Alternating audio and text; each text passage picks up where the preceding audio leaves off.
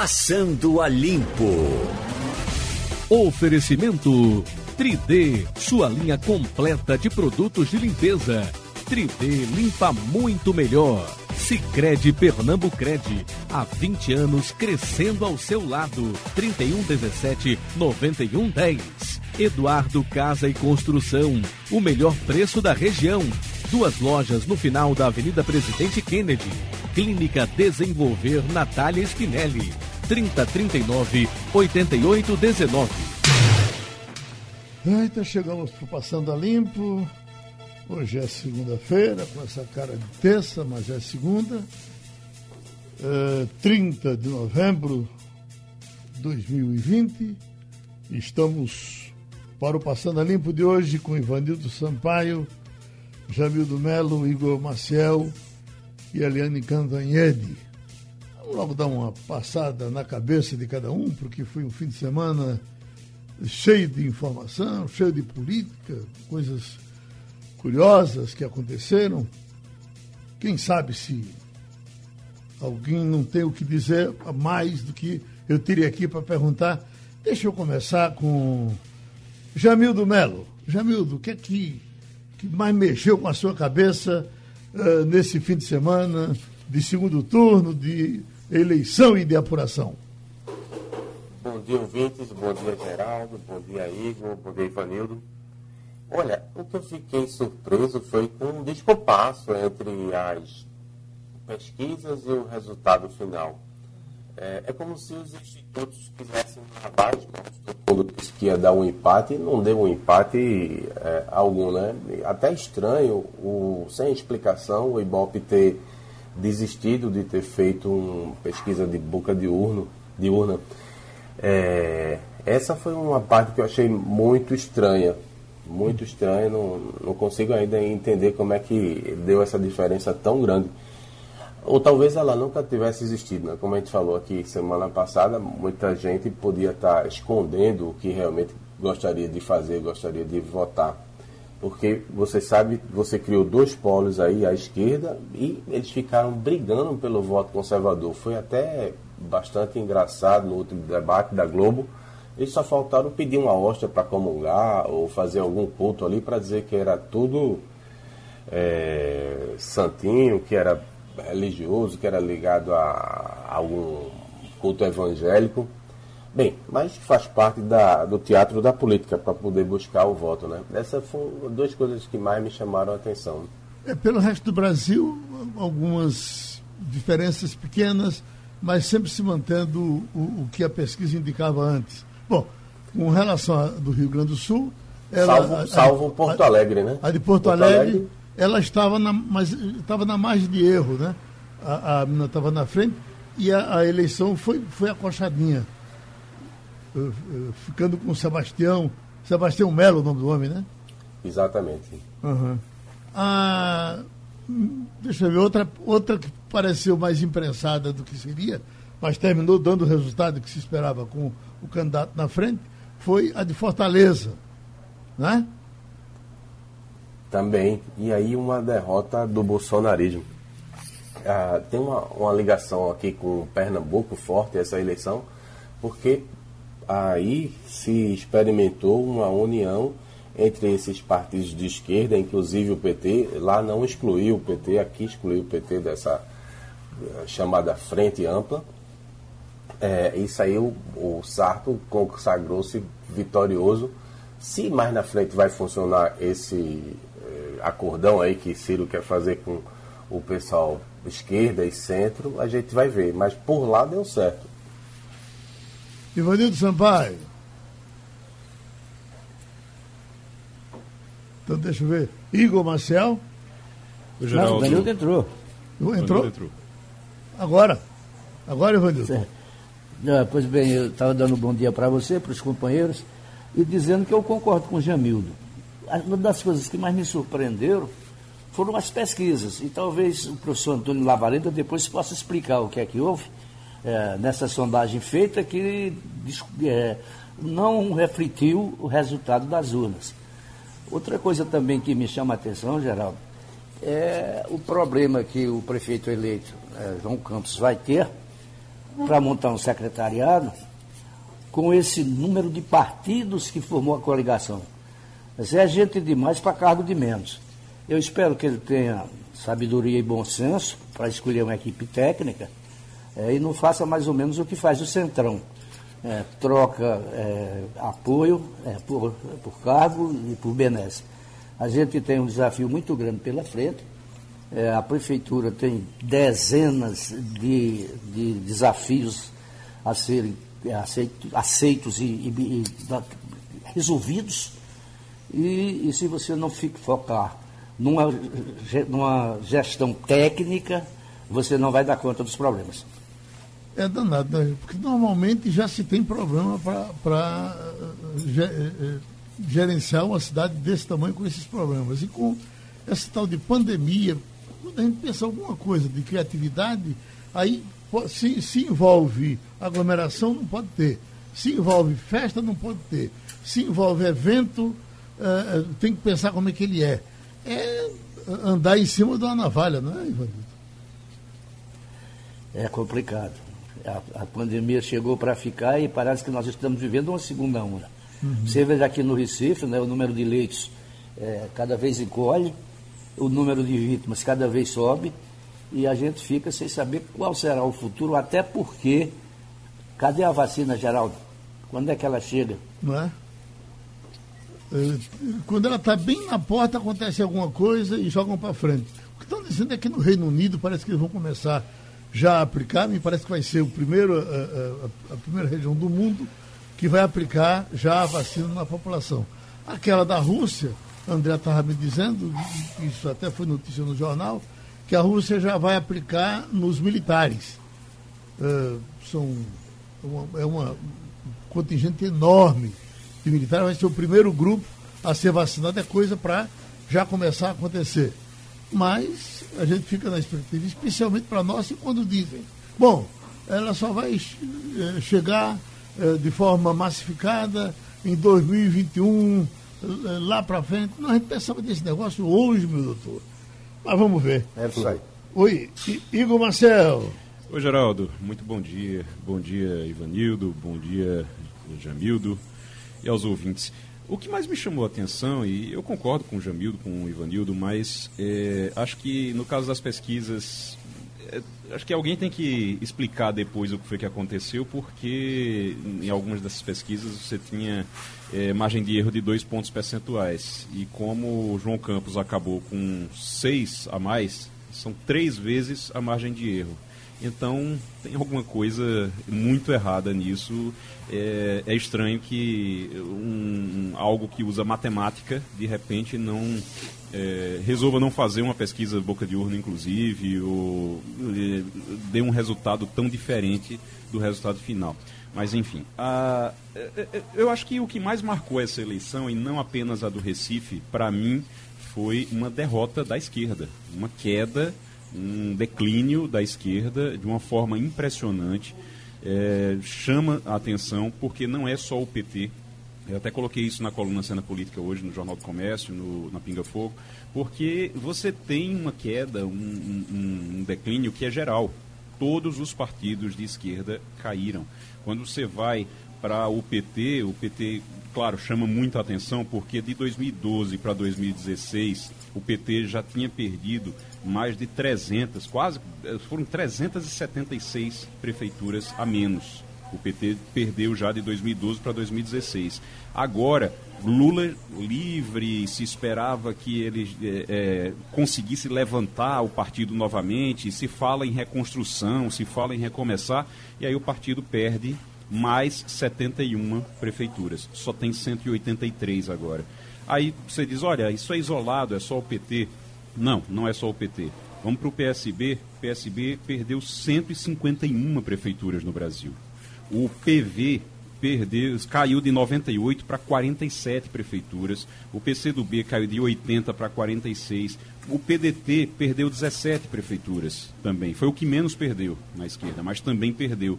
E você vê o Ciro Gomes se movimentando, como disse o Jamildo, se movimentando para é, se aproximar do centro, porque precisa fazer uma frente ampla. Senão a esquerda não, não sobrevive, não vai chegar com força uhum. nenhuma. lá mais na frente. E chama a atenção o Recife porque o Recife foi uma briga de duas esquerdas, de dois partidos de esquerda. Aí, por que é que eu venho dizendo, eu disse no, no texto hoje, e eu tô, vou dizer agora de novo, o Recife é um capítulo importantíssimo e eu acho que é essencial dessa queda da esquerda no Brasil. O, o, o, o, caso do Recife chama atenção porque eram dois partidos de esquerda e o partido que ganhou com quase 100 mil votos a mais do que o PT, no caso o PSB, ele teve que esconder o discurso de esquerda, ele teve que fazer um discurso, como disse Jamildo, ali conservador, é, quase que é, é os candidatos usaram uma Bíblia na, na, no último debate, parece, só faltava puxar uma Bíblia ali em algum momento para ler a Bíblia. Então, realmente foi uma coisa que chama a atenção, chamou a atenção e eu acho que no Brasil todo, e eu acho que o Recife é um capítulo muito importante, se não for o mais importante, o mais representativo, digamos assim, dessa queda da esquerda no Brasil. Bom, repercute também o que está acontecendo em Goiânia, né? Com Maguito Vilela ganhando a eleição entubado. No sem, hospital, né? Sem nem saber se ganhou a eleição, né? Ele não sabe ainda nem se passou para o segundo turno. Imagina o que esse vice está rezando para ele morrer, né? Isso não, rapaz. É, porque a, a, a, grande função do vice é torcer contra o titular, né? Seja o que for, né? Porque senão ele não agora, tem sucesso. Agora, né? O interessante, muita gente viu, Geraldo, perguntando se. Muita gente tem dúvida, mas aí como é que faz? Aí ganha, quem assume é o segundo colocado, mesmo tendo perdido? Não, quem assume é, é o. Vice. Não, quem assume é o, é o Maguito Vilela mesmo. Ele assume. Ah, sim. É, ele é diplomado, no caso, né? Ele morto? vai ser diplomado. Se morrer? Não, morto não. Morto não. Lá no hospital onde ele está, ele está em coma. Uhum. Ele pode assumir, ele pode ser diplomado. Né? É, ele pode ser diplomado, ele vai ser colocado como prefeito e aí imediatamente o vice vai assumir mas assume enquanto ele estiver ali entubado, enquanto ele estiver na UTI. E todo mundo torcendo, claro, para que ele sobreviva. Certo. Se ele vier a morrer, aí o vice assume definitivamente. Mas é uma coisa que as pessoas têm dúvida porque geralmente a gente não pensa dessa forma, mas a gente viu isso no caso de Michel Temer, no caso dos processos do, de Michel Temer, que eram contra chapa, por exemplo, lá quando ele estava com Dilma Rousseff, quando você elege, você elege os dois. Você uhum. elege a chapa, não elege somente o prefeito.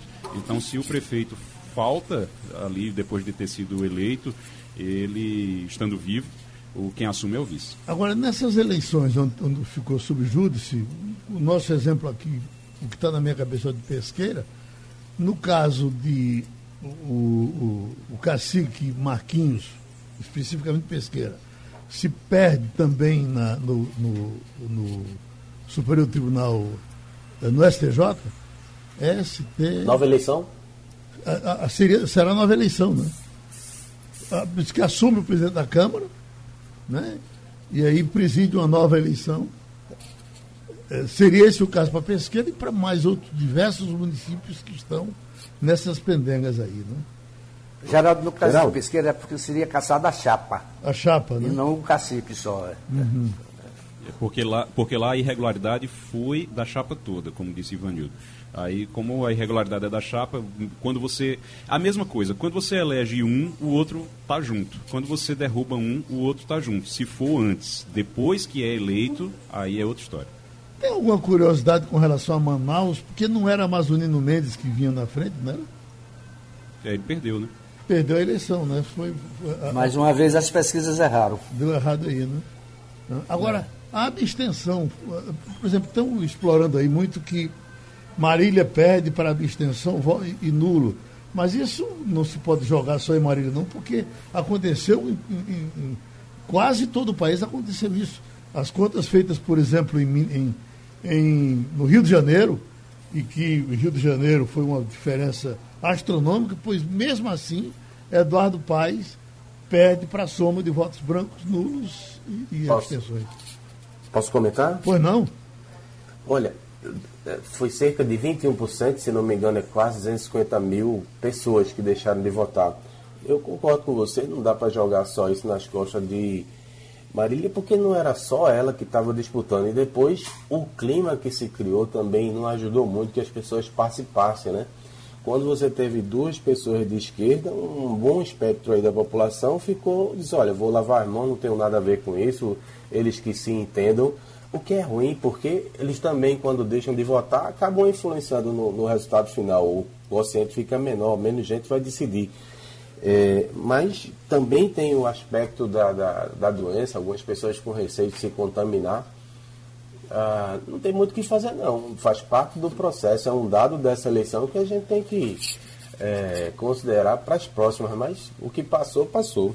Agora, Renan Calheiros. O Geraldo, tem outra coisa aí, não é? não. Os números né, de brancos e nulos não destoam muito do que aconteceu no passado, não é mais ou menos esse percentual. Se você pegar o histórico das outras eleições, você vai ver.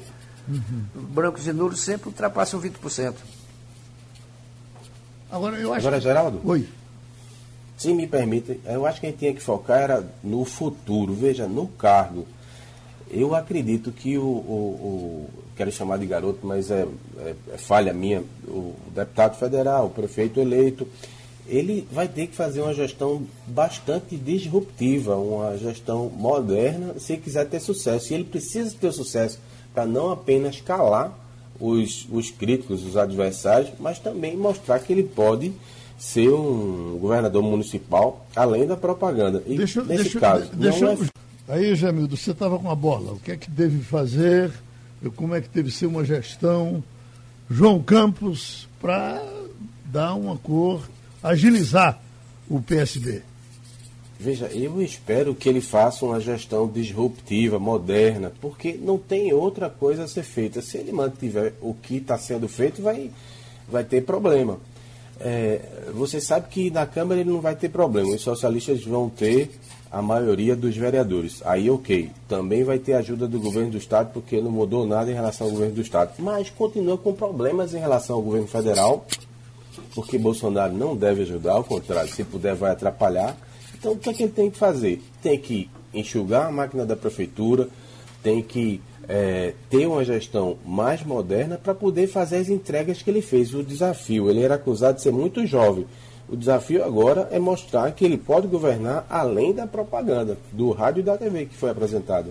E o, o Jamildo. O Igor, o fato de ser muito jovem eu acho que isso é, é, é só questão da conta propaganda, porque um, um, homem com 26 anos de idade, formado, engenheiro, eh, já deputado foca, federal, quer dizer, ele já está em condições, já tem, é, é, já tem tutano para pegar as coisas e, e jogar para frente. Se ele não prestar uh, uh, com 27 anos, 26, talvez não vá, não vá prestar com 80, né? Não, mas, Geraldo, o que acontece nesse caso e a, a, todo o questionamento que sempre foi feito em relação à idade é por causa das experiências. O problema é que você tem, você tinha, por exemplo, Eduardo Campos. Eduardo Campos não era um, uma pessoa idosa, não era uma pessoa velha, não era uma pessoa idosa. Não, Eduardo Campos era uma pessoa jovem. Foi uma pessoa jovem. Ele foi um governador jovem, inclusive. O que acontece é que Eduardo tinha, como o, o nosso Castilho diz sempre, ele tinha carregado mala de Dr. Arraes ele tinha ficado dentro do gabinete, ele aprendeu a fazer política ali dentro. E o João Campos ele não teve essa oportunidade. Ah, quando você não tem essa oportunidade, aí não é uma questão de idade. A idade não importa. Ele poderia ter 27 anos e ser muito experiente, por exemplo. Mas é essa experiência que ele ainda está adquirindo, é essa experiência de ver, de ouvir, de acompanhar de perto. Eduardo Campos ficava dentro do gabinete com o Dr. Arraes despachando é, conversando com, com, com, políticos, fazendo alianças. Então ele aprendeu a fazer isso tudo na prática, coisa que João, infelizmente, não teve oportunidade. Não é uma, uma coisa, não é que ele não tenha capacidade, ele não teve oportunidade. Agora ele vai ter a oportunidade. Ele aprendeu. É, o pessoal diz, ó, às vezes você tem que aprender no tapa. Ele aprendeu no tapa a fazer a campanha, foi muito bem na campanha. A gente precisa dizer isso, precisa reconhecer isso. Ele foi muito bem, ele foi muito bem nos debates, muito seguro nos debates, em todos os momentos. É, se esperava que ele tivesse problemas quando precisasse debater, ele não teve problema nenhum. Então isso precisa ser reconhecido. Ele aprende no tapa e aprende, e vai aprendendo. Então a gente espera que ele consiga fazer isso o mais rápido possível na prefeitura. O, e tem uma coisa, viu?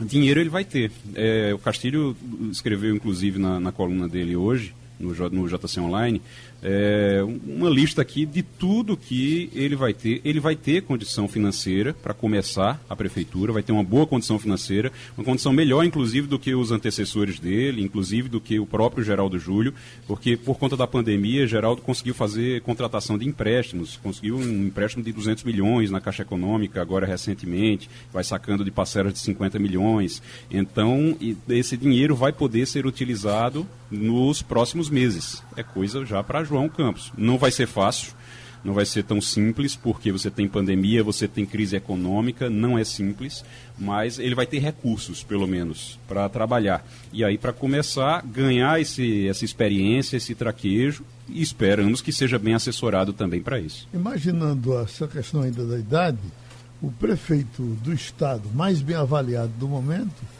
é Guilherme Coelho, é, de Petrolina, que deve ter diferença de idade, talvez dois ou três anos, né, com relação. Não é Guilherme, não, já.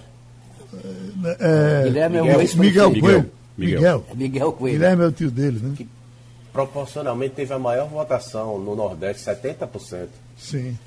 E é, E é um uma rapaz águia. novo. Hum?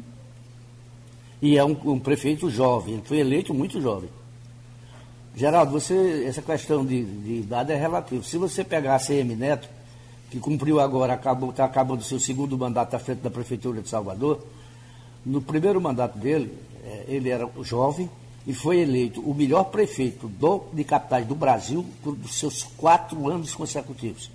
Então é questão de competência, de equipe que você forma, eh, de coragem que você tem de enfrentar os problemas. E nós temos muitos. Nós, nós, o Jornal do Comércio fez uma série de reportagens mostrando os desafios que o futuro prefeito do Recife iria encontrar. São habitação, transportes, eh, saúde, segurança. Tem uma pauta lá do- dos problemas. Basta ele pegar com a equipe competente, atacar esses problemas, que não importa a idade que ele tenha, ou 18 anos ou 180. Se ele resolver, ele prova que é competente. E o prefeito Ives Ribeiro, sete mandatos de executivo. Prefeito, aqui nós estávamos dizendo há pouco que Vossa Excelência é o Givanildo dos prefeitos. a, a repórter do Jornal do Comércio disse isso aí.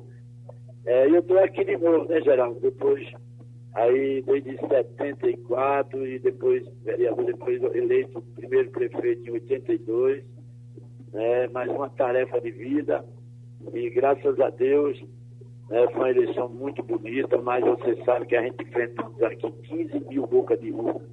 A polícia prendeu muita gente, a justiça prendeu muita gente descobriram uma série de locais onde tinha dinheiro, pessoal comprando voto, mas com tudo isso, a gente deu uma surra de mais de 22 mil votos, eh, prevalecendo até a, a nossa luta e a democracia. Eu quero aproveitar, Geraldo, a sua audiência e agradecer né, a, a, a, justiça de Paulista, os três juízes, os promotores, que foram muito firmes, a Polícia Militar de Pernambuco e também a Polícia Federal. Você tem ideia, Recife é bem maior do que Paulista, e Paulista foi muito turbulento. Né? Foi preso é, é, é, pessoas fazendo carreata, foi pre- prenderam, foi multado no circo que eles armaram aqui, encheram o circo de gente. É, foi preso aqui, é, também a polícia dando todo para correr. Eles alugaram oito ônibus do pessoal do Teto para fazer reunião. Então foram muitas infrações que eles cometeram nesse dia dessa eleição, mas mesmo assim, Geraldo, graças a Deus, a gente ganhou com mais de 22 mil votos. Eu estava recebendo durante a campanha, eh, na cobertura já, uma uh, Aldeci Lima, que é cronista de esportes, seu eleitor é de Paulista, e ele estava dizendo, olha, o problema, eu não acredito que Ives ganhe essa eleição de Paulista, porque ele praticamente não tem campanha em Paulista, a cidade está coberta de outras cores. Quer dizer, significa que era uma decisão do eleitor já tomada, né? Justamente, Geraldo. Tu tem ideia, Geraldo? A gente, eles tinham duas mil, três mil bandeiras, a gente tinha 150, 200 bandeiras, mas mesmo assim, a polícia pegou, né? Os caras roubando a bandeira da gente, filho do ex-vereador Babu, né? É, roubando as bandeiras da gente. É, ontem é, tiveram muitos carros da gente que estavam minha propaganda, levaram bateria de carro, é, pegaram o nosso companheiro Raul, que era o cara que comandava a nossa é, militância, deram uma pizza no rapaz. Ontem, o, menino que toma conta das da redes sociais né, foi espancado né, justamente por, esse espírito desse babu. E tudo isso foi registrado, a gente deu entrada, e realmente muitas pessoas que estavam comigo, de manhã estavam tremendo com com o número de roxos que tinha é, na cidade. Mas eu sou uma pessoa que a gente sabe, com a minha experiência, a eleição que a gente vai ganhar e a gente vai perder. E eu dizia que a gente ia ganhar entre 20 e 30 mil votos. E graças a Deus ganhamos com 22 votos. Deixa eu chamar Ivanildo, porque nós estamos aí com Ives Ribeiro ressurgindo, Ivanildo. Pois é, eu conheci o prefeito quando ele era prefeito de Itapsum. Daí eu vou perguntar para ele. Prefeito, me diga uma coisa, o que é mais difícil, o que seria mais difícil? O senhor é, administrar Itapsuma no seu primeiro mandato executivo ou administrar hoje Paulista com um monte de problemas que o município apresenta? Aí realmente você conheceu, você lembra, você, Inaldo, cobriu, né? Eu peguei Itapsuma debaixo de um pé de árvore, não tinha nada.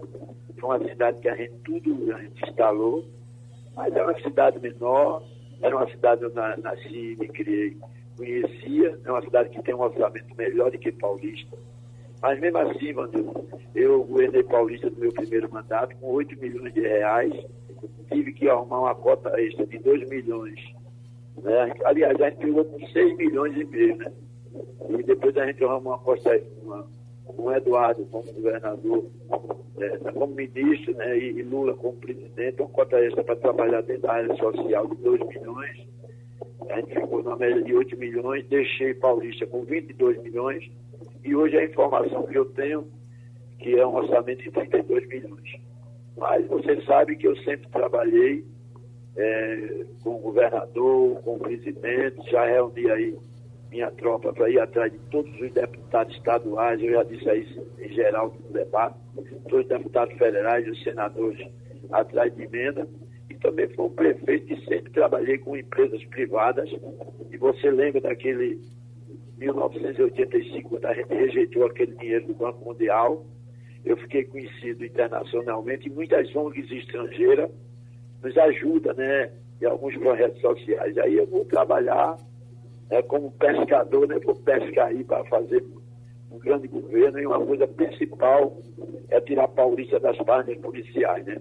São 30 anos e graças a Deus só meus oito anos que não teve nenhuma turbulência, não tive nenhuma visita de polícia na minha porta, não fui afastado, terminei o meu mandato, passei a chave para o atual prefeito e graças a Deus, meus oito anos, o Paulista não teve essa turbulência que viveu agora. Jamildo Melo. Muito obrigado. Prefeito, parabéns pela vitória. Obrigado. Ah, eu tenho uma curiosidade. Ontem Igor me contava que Jarbas e em especial Raul Henrique pediu para o senhor não bater no governador, porque até o senhor foi da assessoria lá dele, tem uma relação cordial, mas o senhor agora na última hora teve apoio do PT, teve apoio de Podemos, Joel da APA. É, e também no seu palanque tem FBC, que é um inimigo figadal do, do atual governador. Como é que vai ser a sua relação com o governo do Estado? O senhor pretende fazer oposição ao governo Paulo Câmara, que agora é a bola da vez, as eleições estaduais, ou vai tentar se segurar aí em cima do muro? Olha, você sabe que a minha experiência eu sou um político que eu não posso levar minha ideologia política para prejudicar minha cidade. Tanto o governador Paulo Câmara como o presidente Bolsonaro, um é governador de Pernambuco e o outro é presidente do Brasil. E eu sou prefeito da cidade paulista. Então, são vias importantes né, para a gente é, conversar. Inclusive, já recebi aí a possibilidade de ter uma conversa com o prefeito eleito né, e com é, e com o próprio governador. Eu sou uma pessoa que, graças a Deus, também deputado de vários partidos políticos, né, e tem assim, assim um, um trânsito muito fácil no mundo político de Pernambuco. Então a gente não vai Agora, Vitor, na hora de fazer os palanques, cada um vai para os seus palanques. Agora, na hora da governabilidade, a gente tem que estar, em primeiro lugar, nossa cidade. O prefeito, o que se diz é que está sendo a coisa mais difícil do mundo falar com o senhor hoje, que o, o Brasil inteiro está na sua porta, é verdade? Realmente, é, né, é gente do, do país inteiro, repórter, inclusive também repórter estrangeiro, pessoal da Alemanha, o pessoal também de outros estados, porque é uma coisa assim que são praticamente, né, Geraldo, são 26 anos de prefeito, porque eu peguei 6 anos de Itapsuma, mais 6 de vereador são 32 anos de mandato, agora com mais quatro, né? Eu passei o Náutico, na Náutico. Então, Geraldo, a gente, graças a Deus, ontem à noite foi muito difícil, meu telefone ficou totalmente, eu tentei até, eu liguei para ir para a Rádio Jornal para fazer a entrevista com vocês, e ficou muito tumultuado, e, mas eu tenho a felicidade de falar agora e dar essa oportunidade de agradecer a todo eleitor que votou em mim, a todo o povo de Paulista. Ah, pronto. Falar nisso, tem até um almoço pra gente, viu? Com Biliato, Beliato, se lembra dele? Beliato, Sid Clay e é, o nosso ponteiro direito que, do, do, Náutico, Eloy. Beliato, Sid Clay e Eloy. É. Viu? Vamos, vamos, vamos comer um bode com esses caras, viu? Vamos, filho, vamos. vamos. Eu, tive, eu tive muitos jogadores, Sim. em geral.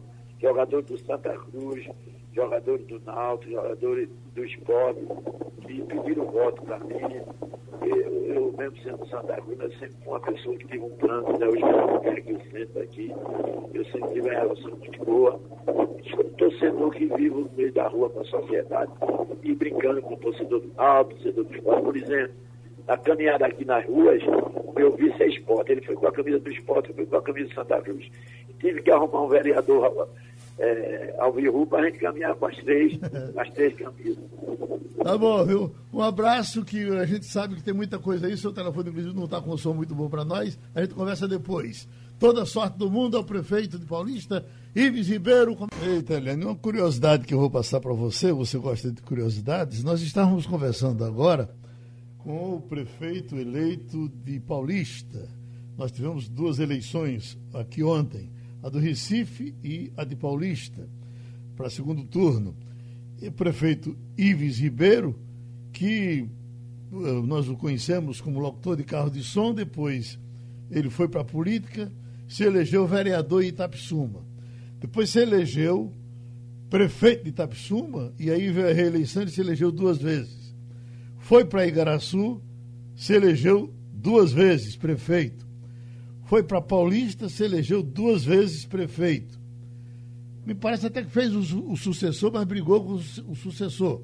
E aí voltou agora como candidato, se elegeu novamente em Paulista. Então, dois, quatro, seis, sete mandatos de executivo, prefeito, em lugares diferentes. É uma coisa interessante, é recordista do mundo a casa dele lá está cheia de gente. Ele disse que até da Alemanha, Angela Merkel mandou gente para vir saber que diabo é que ele faz para ganhar tanto mandato. Pois não, Eliane? Oi, bom dia, Geraldo, colegas, ouvintes. Gente, eu não sabia de uma história assim, que coisa impressionante. Eu nem sabia que podia isso. Quer dizer, você não pode ser reeleito para o mesmo município, mas você pode ficar pulando de município em município. Exatamente. Ixi, se essa moda pega, já imaginou? que coisa fantástica! Grande personagem esse. Igor Marcel, vamos conversar com a Eliane? Vamos conversar com a Eliane. Muito bom dia, Eliane. O pessoal brinca aqui que o Ives Ribeiro vai ser o governador da região, região metropolitana norte, porque ele já governou todos os municípios na região metropolitana ao norte. Agora, é, Eliane, a gente viu no, cenário nacional, a gente viu a esquerda ter uma certa dificuldade, aliás, uma grande dificuldade, porque se você vai para o PDT, o PDT, eu já falei aqui, perdeu 17 municípios, você vai para o PCdoB, para o PV, para o PT, para o PSB, todo mundo perdeu o controle sobre um número considerável de municípios. Cada um vai se virando do jeito que pode para sobreviver. Ciro Gomes está se aproximando do DEM, é, tem uma aproximação ali com o DEM. Você vê o PSB aqui no Recife, a Vitória, eram dois partidos de esquerda disputando, mas eles. É, o PSB arranjou um jeito de ser um partido de centro-direita por 15 dias. E aí venceu a eleição com 90 mil votos à frente. Já o PT, PT perdeu, ficou fora de todas as capitais, mas ele finge que nada está acontecendo. Isso não piora a doença, não? Não piora o problema, não? Oi, Oi Igor, tudo bem? Uh, o PT vive de um negacionismo, né? Ele acusa o, o Bolsonaro de negacionista, mas o PT vive de um negacionismo. O PT nunca fez o meia-culpa pelos seus próprios erros, né? Até hoje, o discurso do PT, inclusive dos intelectuais do PT, é de que a culpa de, da eleição do Bolsonaro é da mídia, ou seja, é do Igor, da Eliane, do Geraldo. Nós somos culpados pela eleição do Bolsonaro. O PT não fez nada errado, a Dilma não errou na economia, o Lula não errou ao institucionalizar os esquemas de corrupção que já havia no país. Enfim, eles são negacionistas, mas o fato é que o PT é um grande derrotado dessa eleição. É o PT de um lado e o bolsonarismo do outro. O PT não apenas perdeu em exatamente todas as capitais, é a primeira vez desde 1985 que o PT não ganha nenhuma capital, o PT também não ganhou nas cidades com mais de 200 mil habitantes que são aquelas 97 cidades mais importantes do país, o PT ficou pra, fora de 98% dessas, dessas é, cidades. E o pior, a pior derrota do PT nem é quantitativa, é qualitativa, porque o PT deixou de ser o grande líder das esquerdas. Você teve o PSOL com voo solo, o PDT com voo solo, o PSB com voo solo, é, a rede com voo, voo solo, ou seja, os partidos de esquerda estão se desgarrando do PT e criando o caminho para uma nova esquerda, mais arejada, mais renovada, com novas caras, com novo discurso. O PT está ficando velho e não está compreendendo isso. O que é uma pena, porque o PT tem uma grande é, história no país, né, tem grande contribuição para o país, mas ele não está conseguindo se adaptar aos novos tempos, não está conseguindo acompanhar a dinâmica política, social, econômica do país. Eliane, você talvez se lembre agora, o ano passado, num dia como hoje, uh, nós falávamos da eleição dos prefeitos e nós falávamos uh, do prefeito eleito uh, de, de, Porto Alegre, Nelson Marquesan Filho, na esperança de que ele fosse deslanchar, porque ele, como deputado, era muito atuante, etc. E tal. O tempo passou, ele não conseguiu se reeleger. E aí eu fico per perguntando que nome a gente poderia destacar nessa eleição agora Está se falando muito do, do prefeito Calil de Belo Horizonte. Ainda não falaram dele para presidente da República, nem sei se falaram, mas já falam talvez para candidato a governador do estado. Hoje até o Roda Viva vai ser com ele. Ele tem gás para isso?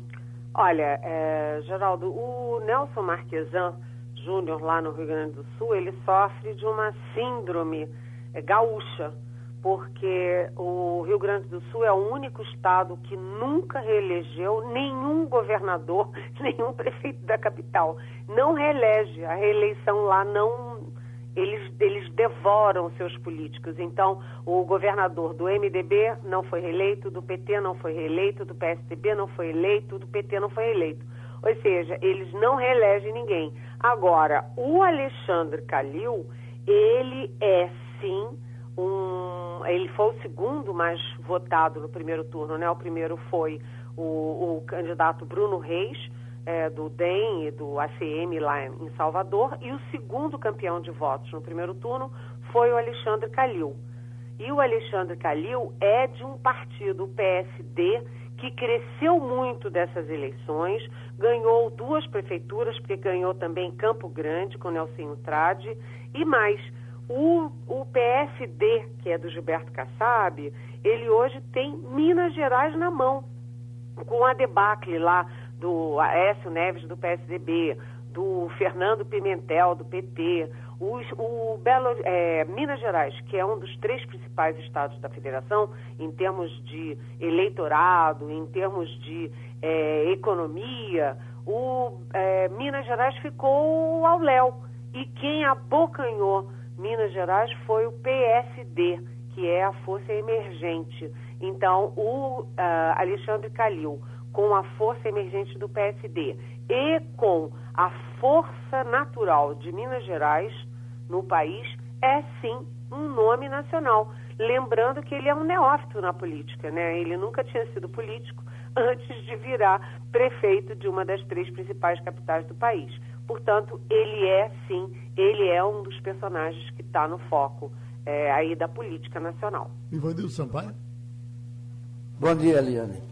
Bom Nessas dia. eleições não foi apenas o PT que saiu pequeno. Os partidos de esquerda, em geral, eh, não se saíram bem nas eleições. Apesar dessa vacação expressiva eh, do Boulos em São Paulo e da Manuela lá em, em Porto Alegre, não há mais do que se destacar.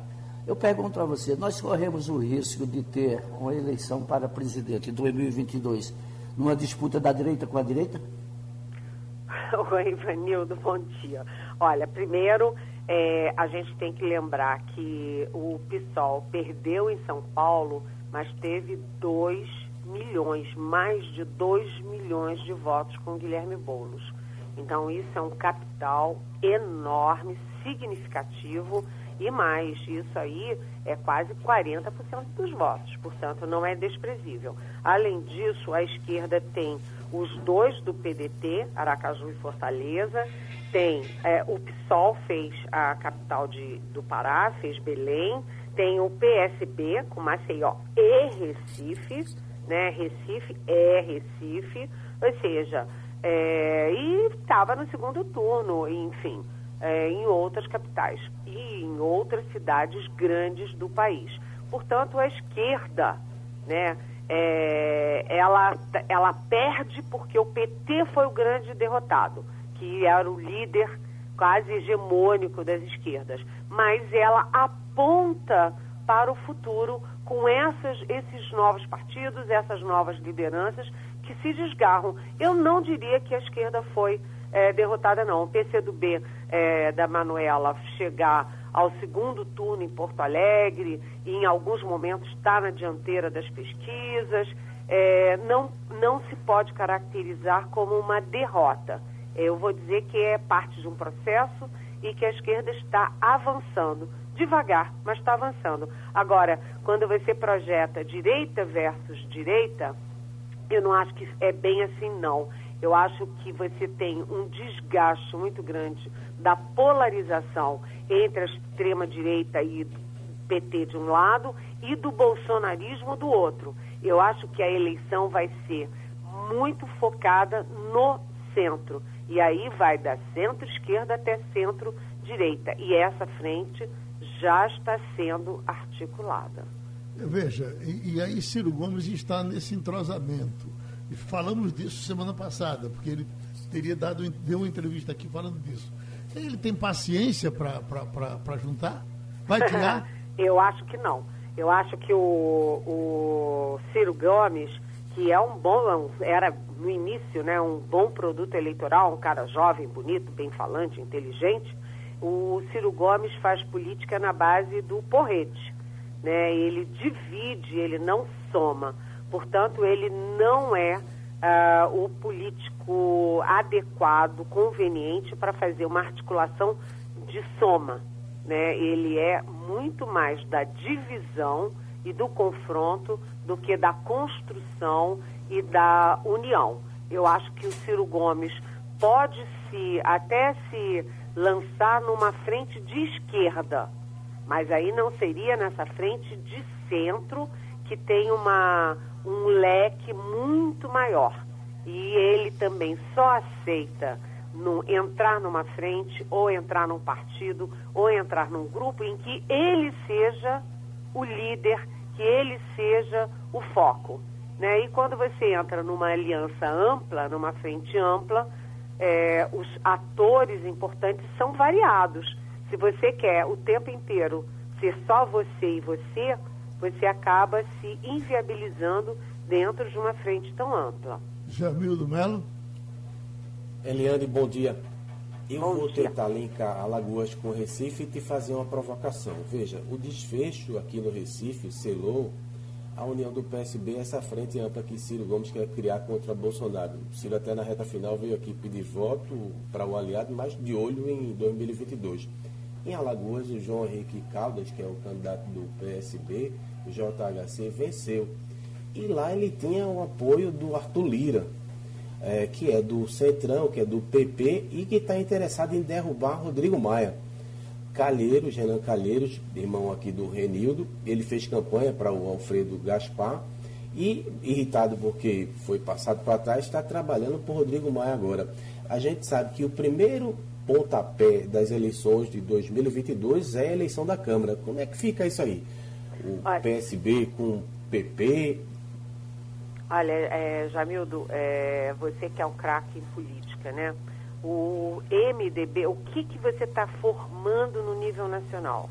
Você está formando uma aliança claramente do PSDB, que ganhou São Paulo, do DEM, que ganhou o Rio de Janeiro, do MDB, que é o partido que tem maior número de, não apenas de prefeitos de capitais, cinco, como o maior número de prefeitos no país. Então, essas três forças que são de centro, tendendo para centro-direita, né? O, o PSDB, o DEM e o MDB, eles se unem já num primeiro momento para a eleição da Câmara dos Deputados em fevereiro. Mas, do outro lado, o PP, que é à direita, não é centro-direita, é à direita, foi muito bem nas eleições. O PP é um partido que cresceu muito, que ultrapassou, inclusive, o PSDB em número de prefeituras, Aham. se eu não me engano, e ele É ganhou segundo. duas prefeituras, João Pessoa e Rio Branco. Então, o PP cresceu muito. Agora, o PP, que é líder do Centrão, ele dá o direcionamento para onde vai o Centrão. E o Centrão tem um interesse imediato com a eleição da Câmara e está com o Bolsonaro, como esteve com Lula, com Dilma com, e com Fernando Henrique. Ou seja, o PP e o Centrão não são aliados sólidos que vão pra, com você na alegria, na tristeza e até a morte, não.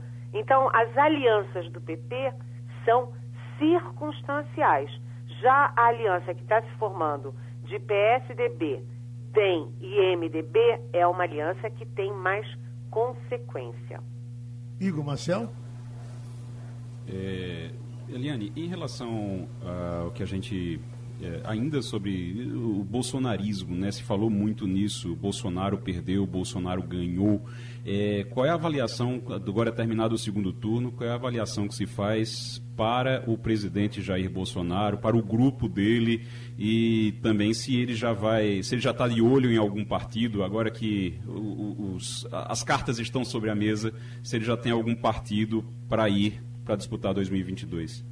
Olha, Igor, o presidente Bolsonaro é o grande derrotado dessas eleições, né? Não apenas porque os candidatos dele é, deram com os burros na água, você vê, eu acho que o maior símbolo disso, é os maiores, né, são o Celso Russomano, do Republicanos, que não foi nem para o segundo turno é, em São Paulo, e o Marcelo Crivella, que não se reelegeu no Rio de Janeiro. O presidente Bolsonaro apostou errado, apostou errado, inclusive no segundo turno lá em Fortaleza, né? A Fortaleza quem ganhou foi o PDT, foi o Sarto Nogueira contra o candidato do Bolsonaro, não apenas pelos nomes que ele apoiou, mas o Bolsonaro perdeu também porque o discurso dele perdeu. né? O discurso da nova política, é, o, PS, é, como é que era o nome do partido dele? É, PSL, a gente nem lembra mais qual é o PSL, o que, que era o PSL, perdeu exatamente em todas as capitais, em todas as é, cidades é, de segundo turno, ou seja, o PSL mingua, né? E, e o presidente não tem a menor vontade de escolher um partido rápido, porque ele nunca se deu bem em partido nenhum, já teve uns nove ou dez, ele não acha importante, ele não valoriza e, além disso, ele está confortável, por enquanto, com o Centrão. Se ele tem o um Centrão lá na Câmara, no Senado, é, ele está muito bem, ele não está preocupado com isso. Agora, o presidente Bolsonaro é sim um grande derrotado dessas eleições, isso é indubitável. E, aliás, cá para nós, vou pegar carona na sua pergunta para falar das duas barbaridades que o presidente falou ontem no dia da eleição. Sinceramente, um presidente da República de qualquer país acusar as eleições americanas de fraude, isso é você colocar em dúvida a democracia do outro país, que é seu aliado, seu amigo, sabe? Isso é, é isso é grosseiro, é grosseiro e causou é, é, todo mundo estupefato com essa declaração do presidente, tanto dentro quanto fora do país. E, além disso, o presidente ficar guerreando contra a urna eletrônica e falar em hacker. Hacker não tem nada a ver com urna eletrônica. Os hackers entraram no TSE, entraram no, no, no STJ, estão atacando tudo por aí, mas eles não entram na urna eletrônica, porque a urna eletrônica não tem abertura via internet. O presidente está desqualificando a democracia americana e a democracia brasileira. Alagoas, eh, Maceió, o que foi que aconteceu com o, o, o pessoal de Renan Calheiros, Eliane, que, que se diz até que o Renan Filho faz um bom governo, mas nada suficiente para eleger o prefeito? É, essas coisas são, são é, às vezes tem uma, uma, um poder de, de massa que é, foge ao controle da gente, né, Geraldo? Uhum. Nem tudo a gente consegue explicar pela racionalidade. Tem decisões que são irracionais. Eu não acompanhei bem a eleição de Maceió, não sei como é que está lá, mas Uh, o Renan Calheiros, é, que sempre foi assim a figura mais forte nacional, né? o Renan Calheiros de um lado, os Palmeiras do, outro, né? É, eles também saíram muito do cenário nacional. O Renan está muito, vamos dizer assim, eu não sei, escanteado ou escanteado por autodecisão, Uh, mas ele está fora, muito fora do noticiário, muito fora do foco. E os Palmeiras perderam agora o seu patriarca, o Guilherme Palmeira, que foi um grande político, um grande articulador. Não sei se isso interfere, realmente não, eu fico te devendo essa resposta. Agora voltou um quadro antigo, aquele, aquele Lessa, né, Ronaldo Lessa, né?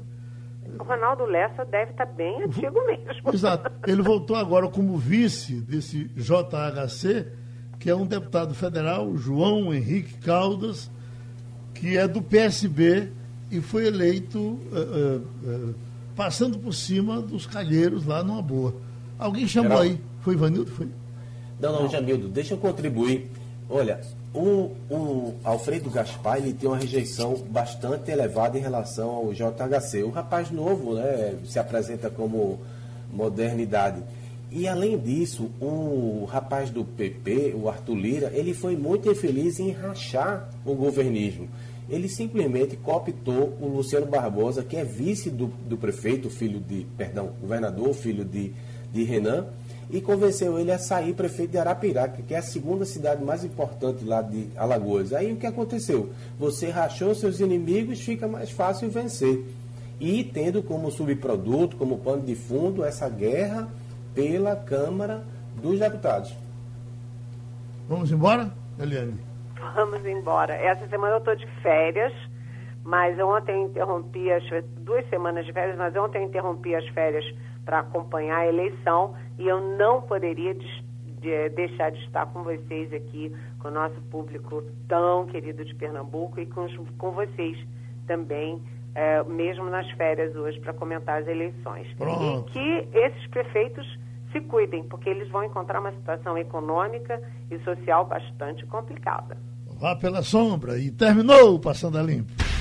Passando a Limpo. Sugestão ou comentário sobre o programa que você acaba de ouvir, envie para o e-mail ouvinte@radiojornal.com.br ou para o endereço Rua do Lima 250, Santo Amaro, Recife, Pernambuco.